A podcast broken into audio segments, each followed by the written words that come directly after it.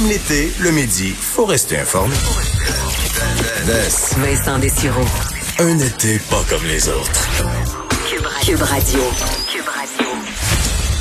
Bon mardi, bon après-midi, bienvenue à l'émission en ce... Ben, en fait, on, on est le 14 juillet aujourd'hui et c'est plus frais un peu. Là. Ça devrait se réchauffer dans le courant de l'après-midi, mais c'est 20 degrés à Montréal. Euh, et à peu près le même scénario partout au Québec, même que certains endroits, là, Bas-Saint-Laurent, Gaspésie, euh, plus autour de 17-18. Là. Alors, on est dans le, le, plus frais. Ça va bien dormir, mais pour les activités extérieures, c'est euh, un petit peu plus... Euh, ouais, faut se mettre un, faut se mettre un chandail dans certains endroits. Je sais pas si vous, ça, ça vous permettra de tolérer le port du masque par endroit pour ceux qui étouffent. Parce que je voyais euh, hier, c'était une mauvaise journée. Hein. Pour Facebook, c'était difficile de, de parcourir tout ça avec les, j'appelle la crise du bacon. C'était généralisé là, pour beaucoup, beaucoup de gens. Euh, même un, là, je voyais qui a fait beaucoup réagir, qui disait merci Monsieur Legault d'avoir gâché ma vie et mes vacances, ma vie ni plus ni moins.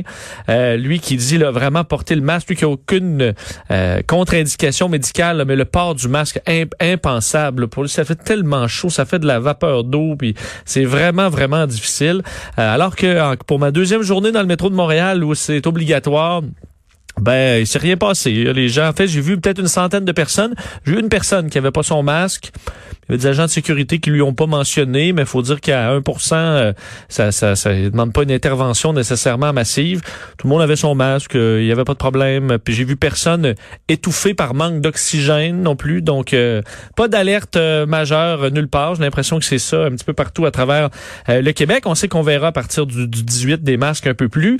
Il faut dire quand même qu'au niveau des personnes selon le bilan du Québec aujourd'hui, c'est 109 nouveaux cas. Donc là, on n'est pas, on descend pratiquement plus en bas du 100 cas depuis quelques jours, alors qu'on était autour de 40 il n'y a pas si longtemps. Et une des choses, un des messages qui était généralisé sur euh, Facebook hier, c'était bon, on paye pour Montréal, pourquoi faut porter le masque alors qu'à Montréal, puis Montréal, puis Montréal? Euh, c'est en Montérégie où il y a le plus de nouveaux cas maintenant. Euh, sur les 109 aujourd'hui, c'est 48 personnes qui ont reçu un diagnostic positif qui proviennent de la région de la Montérégie. Alors c'est pas Montréal, Montréal, il y en a 33 sur les 109. Alors ça ressemble à ça présentement. Alors, ce n'est pas un problème euh, uniquement montréalais. Vous voyez, l'endroit le, le, le, plus chaud présentement semble être la Montérégie.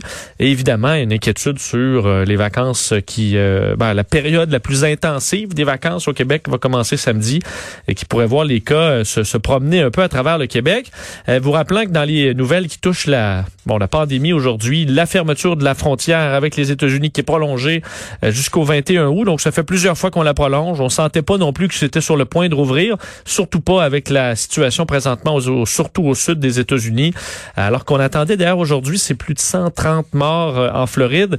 Euh, il faut toujours regarder, parce qu'en Floride, comme ici aussi, ça fluctue beaucoup. Euh, il y a des courbes au fil de la semaine. Donc, il faut comparer toujours un mardi avec un mardi ou un samedi avec un samedi.